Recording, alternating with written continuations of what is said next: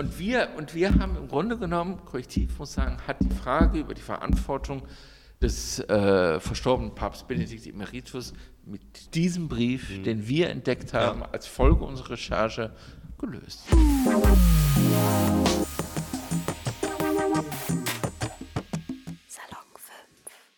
Hi und herzlich willkommen bei Salon 5. Ich bin Matti und ich sitze hier heute mit Markus Benzmann. Ähm, wir reden heute über die Recherche zu Kindesmissbrauch in der katholischen Kirche. Ich meine, vielleicht magst du einfach mal erzählen, wie seid ihr darauf gekommen, überhaupt da zu recherchieren und von dir, genau. Ja, also mein Name ist Markus Benzmann. Ich bin ähm, Investigativreporter beim gemeinnützigen Recherchezentrum Korrektiv seit 2014 Vorher habe ich 20 Jahre, fast 20 Jahre in Zentralasien, Afghanistan und Irak als freier Journalist gearbeitet. So, und wie sind wir zu dieser Geschichte über den Missbrauch gekommen? Das war aus einer anderen Geschichte, mhm. ist das entstanden. Wir waren in Bottrop, ihr könnt euch vielleicht daran erinnern, da ist ja diese alte Apotheke. Und äh, dort gab es diesen Fall, dass der Apotheker über Jahre Stimmt, ja. tausende äh, Krebszubereitungen ja. gestreckt hatte.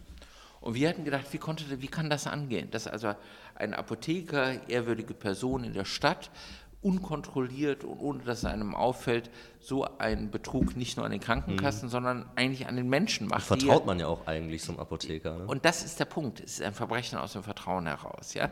Üblicherweise ist ja Idee, ich wohne in einem hervorragenden Idyll hm. und der Wolf, der kommt aus dem dunklen Wald, ja. den kenne ich nicht, nicht. Aber dem ist es halt nicht so. Vor dem Wolf bin ich ja geschützt. Aber das Verbrechen aus dem Vertrauen, hm. dem zeige ich ja freiwillig meinen Hals. Also, das ist im Grunde genommen ein viel schlimmeres Verbrechen. Ja. Und da sind wir, um das herauszusuchen und herauszufinden, haben wir unmittelbar in der Nähe der Apotheke äh, ein Ladenlokal angemietet mhm. und im Schaufenster recherchiert. Ja. Und da sind ganz viele Leute gekommen, die in der Apotheke halt äh, Hoffnung, in der Hoffnung von der Krebserkrankung geheilt zu werden, dort ein Medikament mhm. bezogen haben. Und da hatten wir dann 100, 150 Menschen. So viele, krass. Und auf einmal stand eben auch der Markus Elsner, mhm. der also äh, äh, sehr offen und äh, mit seiner Geschichte umgeht in unserem Laden und sagt, hier ist noch ein anderes äh, Verbrechen aus dem Vertrauen geschehen. Und zwar direkt gegenüber der Apotheke. Also in Bottrop steht die Apotheke mit so diesen zwei Schlangen und gegenüber steht die Cyriakuskirche. Und ja. sagt, in dieser Cyriakuskirche hat es einen Priester gegeben, mhm. ein Priester H., der ihn missbraucht hätte in den 70er Jahren.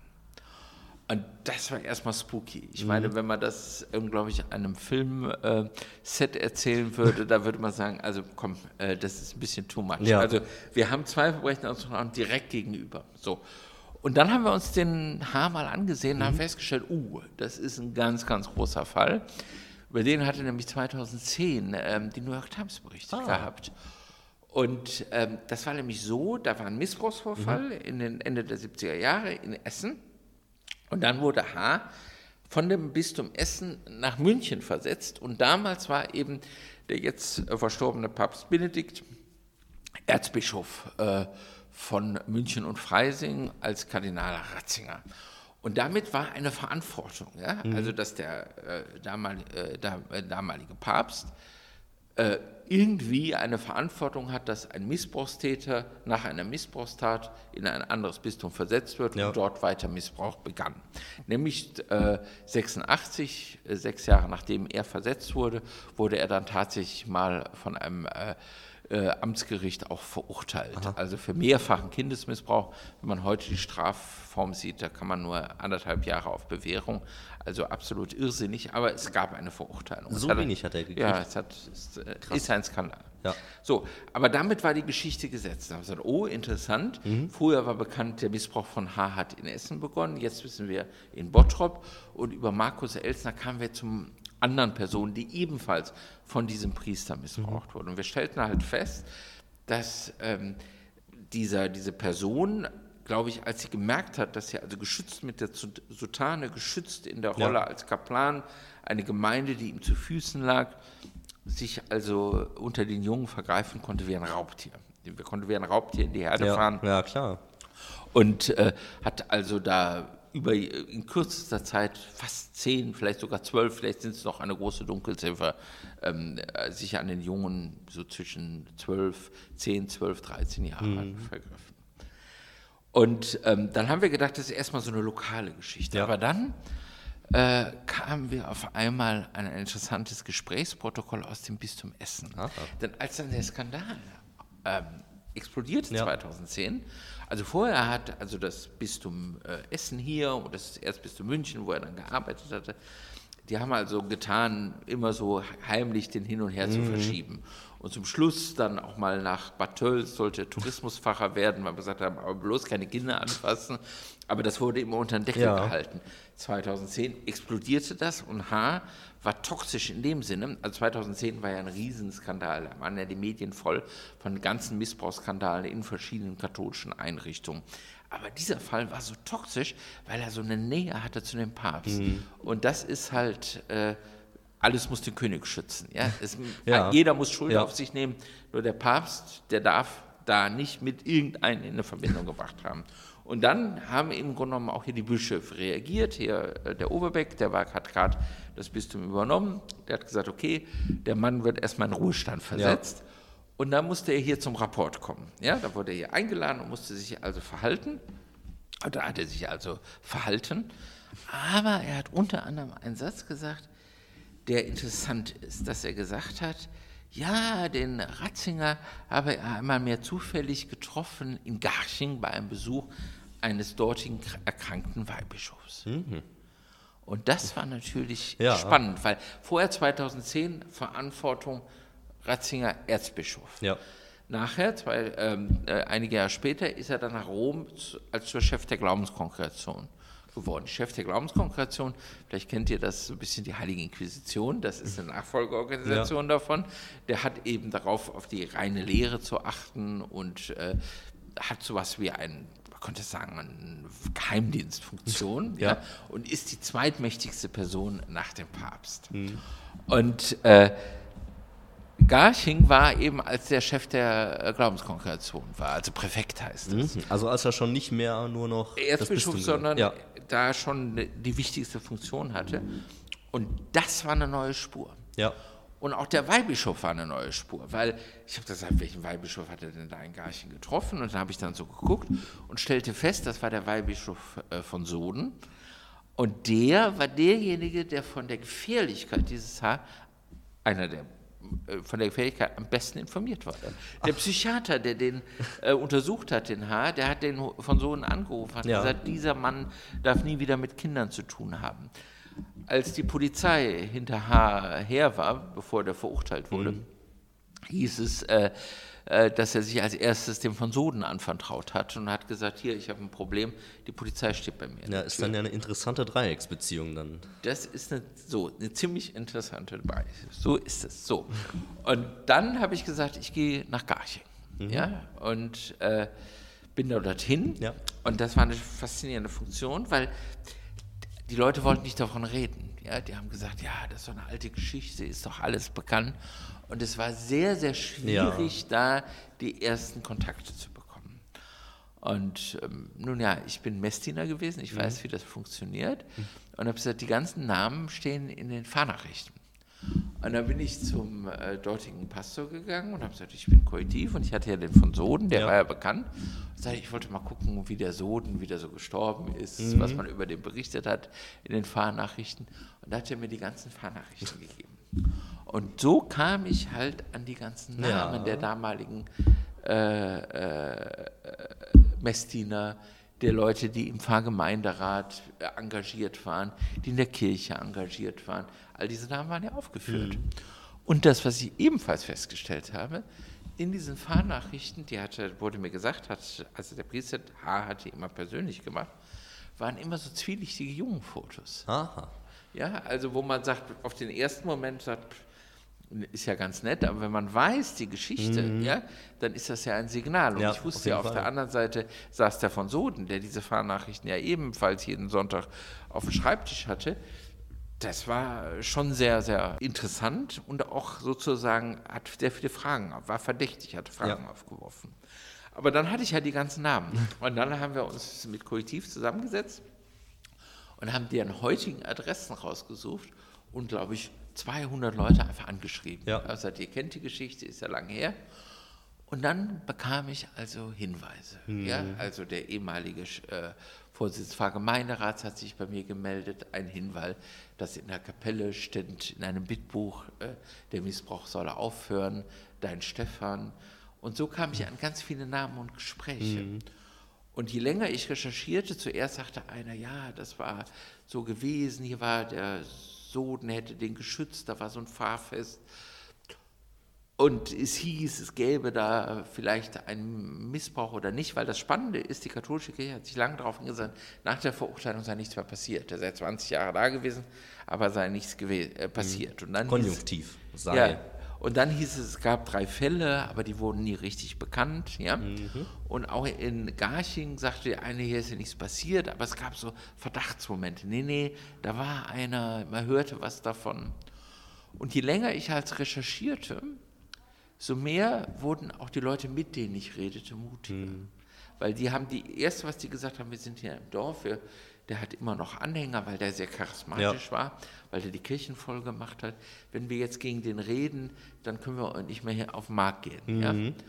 Und, aber diese Angst während der Recherche verwandelte sich in der Sache, wir, wir haben hier zehn Jahre die Augen zugedrückt, wir müssen reden. Ja. Und während wir recherchierten, haben die sich als eine Initiative gegründet, haben gesagt, wir gehen ah. jetzt mit offenem Visier, wir müssen alles wissen, was herausfand. Und in diesem Moment kam dann unsere erste Geschichte, mhm. Ratzinger und der pädophile Priester, wo wir das erste Mal über den Besuch ja. von Ratzinger in Garching und auch über das Gerücht, dass er den Haar dort getroffen habe. Direkt nach der Veröffentlichung hat äh, der Papst damals ähm, schon Emeritus Benedikt über seinen Atlatus Genswein dimittieren lassen. Also der hat dann, weil wir haben das zusammen mhm. mit Frontal gemacht, angerufen, ja, er hätte zwar besucht, aber den Haar habe er nicht getroffen. Ja. So, das war das Dement, ja, aber er war da. Mhm. So, und, äh, und dann ist, dann kam Corona, dann ist die Recherche so ein bisschen zwei Jahre eingeschlafen, aber diese diese, diese, diese, diese Gruppe, Sauerteich hat sie sich genannt, die fing an zu arbeiten. Und die haben immer wieder neue Leute. Und die haben, die haben halt richtig aufgrund unserer Recherche und Erfahrung und neuem Wissen, das wir in der ersten Geschichte produziert hatten, haben die, sind die laut geworden. Ja. Und da haben sich andere Leute wieder getraut, was zu sagen. Ja? Also die Schweigemauer war zerbrochen. Mhm. Und äh, ja, zwei Jahre später meldete sich dann der ja. Stefan bei mir und äh, erzählte, dass eben der Missbrauch von H sofort anfing, als H in Garching war und über Jahre. Und das war halt eine ganz neue Geschichte, die aber als Folge, ja, man geht nicht nur einmal rein und geht raus, sondern mhm. das hat sich vernetzt, wir haben uns ja. unterhalten, neue Geschichten. Und das war dann also diese große neue Geschichte, die dann kam. Und diese, diese Geschichte von Stefan fing zusammen, weil die katholische Kirche versucht jetzt zu sagen, hier, ich kläre selber auf, wir mhm. sind selber betroffen, wir bieten den Leuten Geld an, wir machen selber ähm, Kommissionen. Und das Erzbistum München hatte damals eine große Aufklärung. Es waren ähm, Anwälte aus München, die haben äh, äh, sich dann also die ganzen Akten gewälzt und haben dann großes äh, Missbrauchsgutachten mhm. veröffentlicht. Mhm. Zwei Wochen nachdem wir unsere Geschichte über Stefan erzählt hatten. Und Stefan hatte den dann auch berichtet, ja.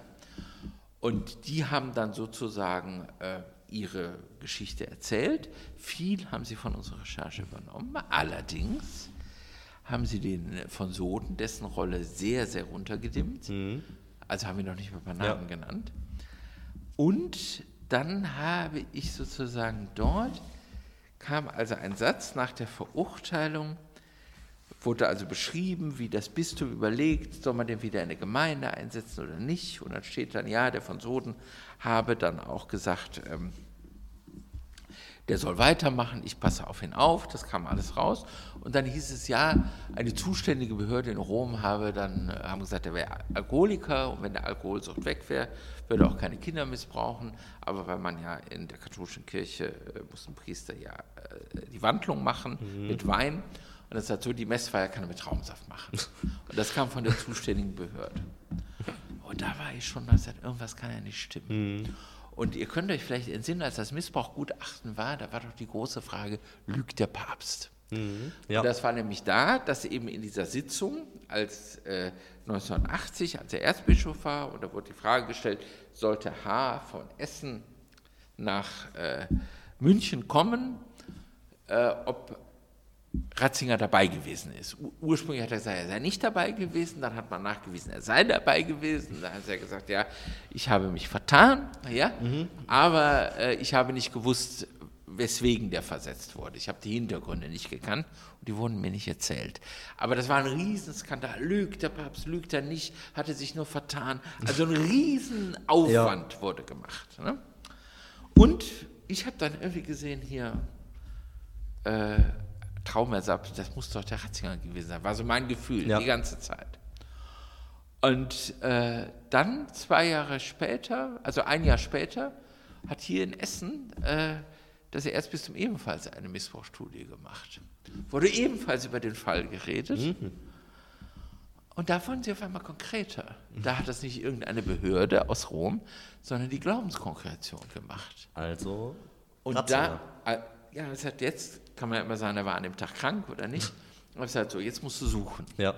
Und während ich dann gesucht habe, ist mir auf einmal dieses Dokument in die Hände gekommen vom äh, 3.10.86 von der Glaubenskongregation, unterschrieben von Ratzinger, wo der Name H erwähnt mhm. wird, wo äh, die Erzdiözese München ihn fragt, sagt ja, wir haben hier einen alkoholkranken Priester, Kaplan sowieso, mit Namen, ähm, und könnten wir nicht also bitten, dass der äh, wegen seiner Alkoholverträglichkeit und absoluten Alkoholunverträglichkeit ähm, die äh, Eucharistie mit Traubensaft ja. machen könnte?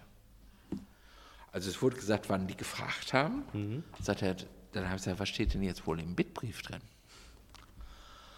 Und dann habe ich das Erzbistum gefragt. Die waren, äh, ja, finden müssen nicht ins Archiv gehen.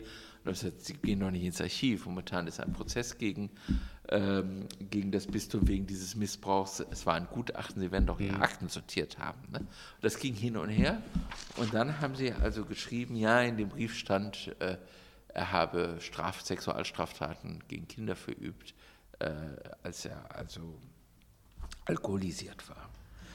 Und damit war auf einmal klar, dass dem Chef der Glaubenskongregation, Kardinal Josef Ratzinger, bevor der Missbrauch in Garching begonnen hatte, die Informationsvorlag, dass H. ein Sexualstraftäter ja. war. Und es war klar, er hätte ja auch sagen können, hört mal, ihr schreibt mir das, äh, ihr schreibt mir aber über Traubensaft. Ich glaube nicht, dass Traubensaft ist das Problem. Ja. Hier ist ein anderes Problem, macht das mal nicht, mhm. ja. Oder hätte die Traubensaft-Erlaubnis verweigern können, irgendwas, ja aber er hatte diese Information. Wenn man und dann vor dem Hintergrund mhm. hat, was wir uns ein Jahr aufgeregt haben ja. bis zum Krieg, ähm, russischen Angriffskrieg auf die Ukraine, war das voll in allen Medien. Hat, hätte, zwei, und dabei hatte das Erzbischof, die Kanzlei und auch äh, die Anwälte des Papstes, die diese Fragen mhm. beantwortet haben, diesen Schriftwechsel vorliegen. Die ganze Zeit. Die ganze Zeit. Ja. Die haben im Grunde genommen uns, die gesamte Öffentlichkeit, hat die katholische äh, Kirche in ihrem angeblichen Aufklärungs Aufklärungswillen hinter die Fichte geführt. Mhm. Weil die Verantwortung ist hier eindeutig. Ja. Ja? Also dieses Dokument könnte man sagen, ist sowohl, hat unsere Frage, als wir gestartet sind in Bottrop, vor, das hat angefangen 2019, 18, also vier Jahre beantwortet, aber auch die 13-jährige Frage, ähm, die mit dem New York Times Artikel ja. 2010 aufgekommen ist. Wir haben letztendlich einen Nachweis, dass Ratziger, bevor er Papst wurde, bevor die Taten in Garching an der Als geschehen sind, bevor H. dort Kinder missbraucht hat, davon gewusst hätte und die Macht und die Möglichkeit hätte, das zu verhindern. Ja. So, und das ist halt so spannend, weil nämlich gleichzeitig kommt jetzt in, im März äh, ein äh, Tag des Landgerichts Traunstein mhm. über äh, eine Zivilklage. Eines der Opfer, äh, das ist Andreas Perr, der ist in Garching von H. missbraucht worden. Aha. Und der hat damals gegen den Täter, mhm. gegen das Erzbistum und aber auch gegen, äh, es sind jetzt, also der ist jetzt ja verstorben, ja, also das ist beim das Zivilgericht ist so interessant, dann geht es auf die Erben über. Ach, ja, das geht weiter. Es geht weiter. Das ist das Spannende. Ja. Im Strafprozess, wenn du tot bist, vorbei. Aber im Zielprozess ist es ja ein Anspruch. Und der Anspruch, wenn du stirbst, geht auf die Erben über. Die sind bisher nicht bekannt, mhm. aber es bleibt im Spiel. Die Verantwortung bleibt mhm. im Spiel. Und da hieß es immer, die Verteidigung, ja, ich war da äh, Erzbischof, als das kam. Da stand das ja nicht explizit drin. Ich wusste das nicht. Äh, kann ja jeder sagen. Kann ja jeder sagen. So, aber die hatten fünf Jahre später. Ja wissen wir das. Ja, wir wissen es.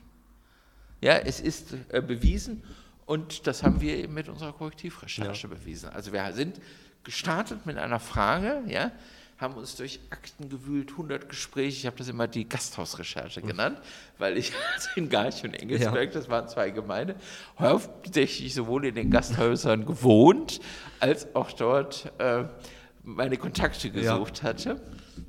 Also die Recherche ist äh, nichts für Vegetarier, kann ich jetzt schon sagen, mit guter Bayer, oberbayerischer Küche. Und äh, all das hat dann dazu geführt, dass irgendwann die Leute, ich diesen Brief dann bekommen habe, mhm. der genau diese Frage beantwortet, nämlich die Verantwortung des Experts für den Missbrauch Haas in Garching an der Alz. Jetzt ist es ja ganz, ganz aktuell. Gestern war die äh, Deutsche Bischofskonferenz. Ja. Ähm, für die, die das jetzt zuhören, die Leute, ist das nicht mehr ganz so aktuell, aber die haben ja ähm, gesagt, sie wollen jetzt eine unabhängige Kommission haben. Also ich würde einfach sagen, sie sollten überhaupt sich gar nicht mehr darum kümmern. Also die Kirche hat in dem Missbrauch nur noch als Zeuge und Belastender hm. gehört zu werden. Dies ist der Beweis, dass die gesamten kirchlichen Anstrengungen obsolet sind. Ja? Es macht ja gar keinen Sinn. Seit 2010 machen die Institute, geben Millionen aus für Anwaltsbüros, die deren Akten unterschreiben. Und das dann Und hier können wir sehen, hier können wir sehen, ja. eine ganz zentrale Frage wird nicht veröffentlicht. Jetzt sagt die Kanzlei, ja, das war ja nicht unser Auftrag. Unser Auftrag war ja nur Ratzinger als Erzbischof. Ja?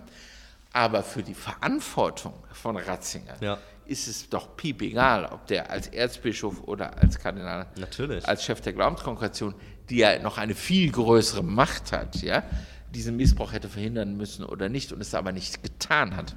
Wissentlich nicht getan hat. Ja, wissentlich. Also es lag ja. ihm vor. Ja, er kann jetzt immer sagen, ja, ich habe es nicht gelesen. Aber ich meine, irgendwo ist dann eine vorgesetzte Verantwortung, die dann auch nicht mehr funktioniert. Zumal das versuchen die schon. Ne? Ja. Also einer der, äh, der Berater äh, von dem verstorbenen Papst, der geht also hin und sagt, ja, das ist so die Glaubenskonkretion ganz kompliziert. Ähm, der hätte die, äh, die Anträge ja gar nicht gelesen, der hätte nur diesen Brief, ja, ja. vorformuliert, den hätte er unterschrieben. Ne? Aber der hat halt so einen Seewald, der schreibt also die Hagiografie, ja. das ist so ein Journalist hier auch aus dem Ruhrgebiet, ganz bekannt, Millionen Auflagen, Riesenerfolg. Und der macht also den Ratzinger Heiligen, großen, tausend Seiten. Mhm. Und da steht eben an einem wunderbaren Satz in seiner Seite, man muss sich eben auch dadurch kämpfen, da beschreibt er nämlich den Tagesablauf von mhm. Ratzinger in der Glaubenskongregation, ja. wie er jeden Tag seine Akte mit Vorlagen, Aktentaschen stopft und nach Hause bringt, um sie eben zu lesen. Also ja. er schreibt genau das Gegenteil, ja. was eben der andere macht. Und das ist halt einfach nicht mehr haltbar. So, diese Akte hätte veröffentlicht werden müssen, als die, als die ganze Republik sich über die Verantwortung äh, des, äh, verstorbenen, des heute verstorbenen Papst Benedikt äh, unterhalten hat. Jetzt ist kann man. Ein, ist das auch ein Grund vielleicht, warum die Recherche so lang dauert? Oder ja, dauert? ich meine, natürlich ist es ein ja. Grund, weil ich glaube, ähm, die Zeit muss reif werden. Mhm. Und die Recherche hat diese Zeit, das ist eine hochfaszinierende Aktion. Weißt du, das ist einmal der Journalist oder die Journalisten oder die Kooperation, die was machen. Dann führt das zu Reaktionen in Garching an der Alz, die Leute engagieren sich. Mhm. Ja? Sauerteig über das Engagement ja. bekommen die, schaffen die Bewegung, schaffen die Dynamik, schaffen die Unzufriedenheiten. Und äh, viele dieser Missbrauchstaten sind ja strafrechtlich verjährt. Und ähm, wenn ich jetzt eine Zivilklage mache über eine strafrechtlich verjährte Sache, dann könntest du als Beklagter sagen, ja, ich war zwar schuld, aber ist ja verjährt. Ne? Das nennt man ist die, schon krass eigentlich, ja, dass das, das so möglich ist. Ja, das ist die Einrede der Verjährung, nennt ja. man das. Aber im Strafrecht geht die Verjährung automatisch. Das heißt, du hast eine Tat begangen, äh, die wird der, der verjährt sechs, sieben Jahre, Betrug oder so, und in zehn Jahren entdeckt man die erst, dann sagt die Staatsanwaltschaft, können wir nichts machen, ist verjährt, können nichts tun. So. Beim Zivilrecht muss der Beklagte das offensiv einbringen. Er sagt, ihr, ihr wollt einen zivilen Schaden mhm. aufgrund der Tat äh, offenbar machen. Aber was da passiert ist, mag sein, dass passiert ist, aber es verjährt. Aber das ist natürlich für die Kirche moralisch hochproblematisch. Wenn sie jetzt sagt, ja, das ist passiert. Äh, ne, also, und jetzt sind zwei Prozesse, einmal mhm. in Köln, und das war lange der Zeit, warum sich keiner der äh, Missbrauchsopfer, die ähm, nach dieser Verjährung überhaupt darüber reden konnten, mhm. das ist mhm. nämlich das Schlimme am Missbrauch, ähm, getraut haben, da lange nicht darüber zu reden oder was halt zu spät. Und jetzt bricht das. Ja? Also sowohl Richter haben signalisiert, äh, die Einredeverjährung akzeptieren wir in ihrem ja. Fall nicht, weil sie sie missbräuchlich benutzt haben, als auch ist die Kirche so unter Druck, das überhaupt machen zu können. Das heißt, aber das ist nur geschehen, weil ganz viele Recherchen, ganz viele Diskussionen passiert ist. Hm. Vor zwei Jahren hätte ein Richter anders entschieden. Ja. Auch diese Akte hätte ich nicht bekommen vor zwei, drei hm. Jahren. Ja? Es musste, glaube ich, irgendeiner musste mal einen Kaffee aufhaben ja. ja. und sagen, es kann ja nicht sein und sozusagen äh, das dann auch äh, mir äh, geben. Mhm. Kann ich nicht sagen, wer, aber es ist, äh, ist so. Ja, das heißt, es muss eine Zeit reifen. Ja. ja? Und das Hochspannende ist, wir haben hier, ich sage immer, die Recherche ist ein strategisches Kunstwerk. Ja? Weißt du, du redest mit Menschen, du kriegst Akten, dann schaffst du Dynamik. Ja. Und manchmal braucht es Zeit, bis sich eine Sache entwickelt. Zum Beispiel den Stefan. Ich habe von dem Stefan, als ich 2019 in Geicha habe ich von dem gehört, wir haben dieses Bitbuch gefunden, ja. Aber die, die Person, die kam nicht raus. Ja. Und es dauerte eine Zeit. Und ähm, dann war ein Jahr später, kam auch aufgrund dieser ganzen Prozesse der Kardinal Marx nach Garching, um sich zu entschuldigen. Und da bin ich dann hingefahren war dann dort, eine beziehungsweise eine riesen Pressekonferenz. Ja. Ne? Und da habe ich gesagt, so, ich muss hier noch eine Woche bleiben. Irgendwas wird mhm. passieren. Mhm. Ja? Und äh, dann bin ich einfach da geblieben. Und tatsächlich hat er sich dann bei mir gemeldet. Von sich aus dann? Über den Bürgermeister, den wir damals angeschrieben hatten, als er halt noch Messdiener war. Ne? Der hatte irgendwann, der kam und sagte, wir sind noch da, hat mich jetzt, und so kam dann dieses mhm. Gespräch zusammen. Und das will ich also damit äh, sagen. Es gibt in der Recherche immer den Moment der Zeit. Ja, und die Zeit kann wie so sozusagen einen gärenden Prozess, mhm. kann eine Entwicklung vorantreiben. Und was man hier auch noch sagen muss, es ist halt wichtig, Akten zu lesen.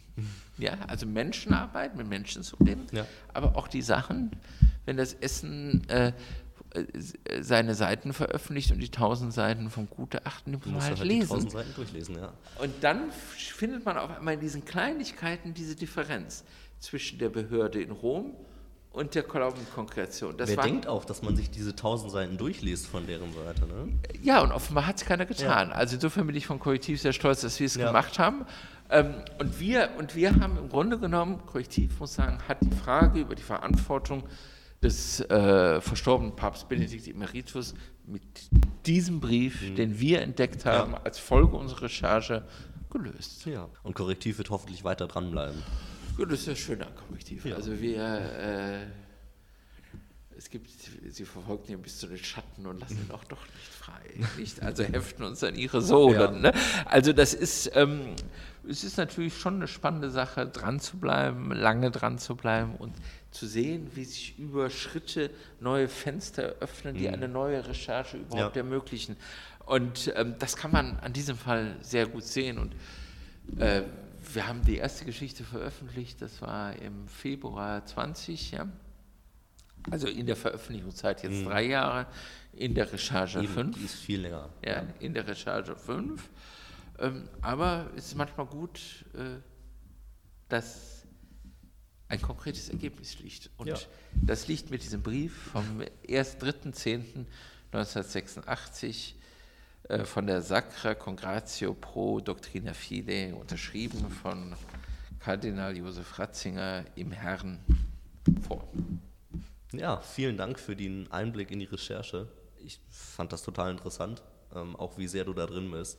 Und das ist so ein Thema, das uns, glaube ich, auch noch lange begleiten wird. Und so krass wichtig ist und so krass. Und der Missbrauch ist ja nicht ja. nur in der Kirche, es gibt Eben. auch andere Institutionen. Aber ich finde immer schlimm zu sagen, ja, ähm, es gibt so dieses Whataboutism, ja. Mhm. Ach, das ist auch da, dann ist das andere nicht schlimm. Nein, das andere muss ja. genauso mit dem genauso, sei es in Sportvereinen, sei es in Fußballvereinen, da ist ja momentan ganz wenig, das fängt ja gerade auch an. Mhm. Das muss mit genau dieser Hartnäckigkeit ja. und Unerbittlichkeit aufgeklärt werden, weil diese Machthierarchien ja, zerstören Kinderseelen. Also. Vielen Dank, ähm, dass ich heute mit dir sprechen konnte und dass du hier erzählt hast.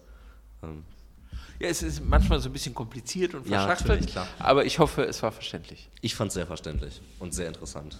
Dankeschön.